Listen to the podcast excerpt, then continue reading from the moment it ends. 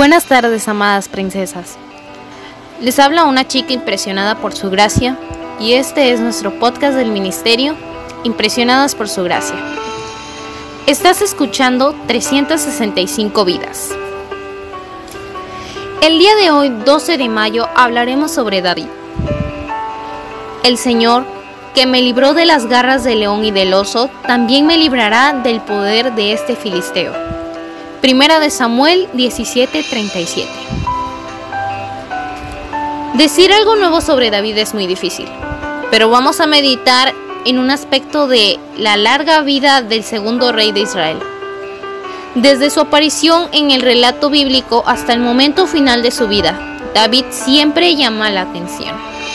Héroe o villano, siempre está en el centro de la escena mata al gigante, se transforma en héroe, manda a matar al marido de Betsabé y llega a lo más bajo que se puede suponer de un religioso, asesino y adúltero. Los extremos eran territorios comunes en su vida. A pesar de esto, Dios dice que es un varón conforme a su corazón. Esto está en Hechos capítulo 13 versículo 22. ¿Cómo puede ser? Cuando un alcohólico o drogadicto llega al seno de la iglesia y comienza a compartir su vida con los santos, comúnmente la reacción es de alegría. Un pecador arrepentido, un súbdito del enemigo que es conquistado para el ejército del Señor. Cuando un hijo de la iglesia cae y busca regresar, normalmente encuentras muchas puertas cerradas. Si David hubiera sido un rey filisteo convertido, sería un ejemplo perfecto, a pesar de los pecados que pudiera haber cometido. Como es un israelita que peca, mis amigos se multiplican diciendo que no podría ser un hombre conforme al corazón de Dios. Seguimos teniendo problemas con los hijos pródigos. Continuamos siendo muy hermanos mayores.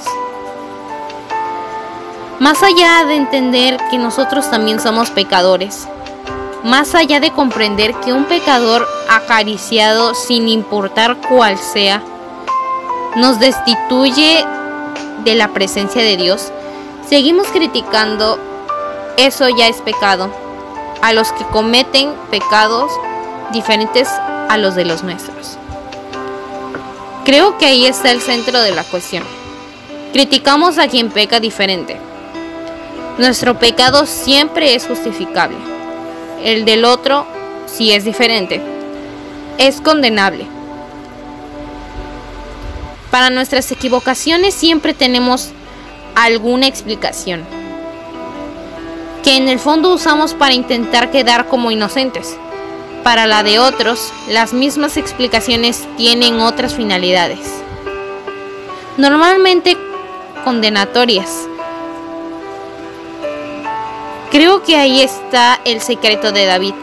Él cayó y no intentó explicarse ni justificarse. Y el Señor lo levantó porque te confesé mi pecado y no te oculté mi maldad. Me dije, voy a confesar mis transgresiones al Señor y tú perdonaste mi maldad y mi pecado. Salmos 32.5 Gracias por escucharnos en este bello día. Nuestra oración es que Cristo viva en tu corazón por la fe y que el amor sea la raíz del fundamento de tu vida. Y que así puedas comprender cuán ancho, largo, alto y profundo es el amor de Cristo. Hasta luego, bendiciones.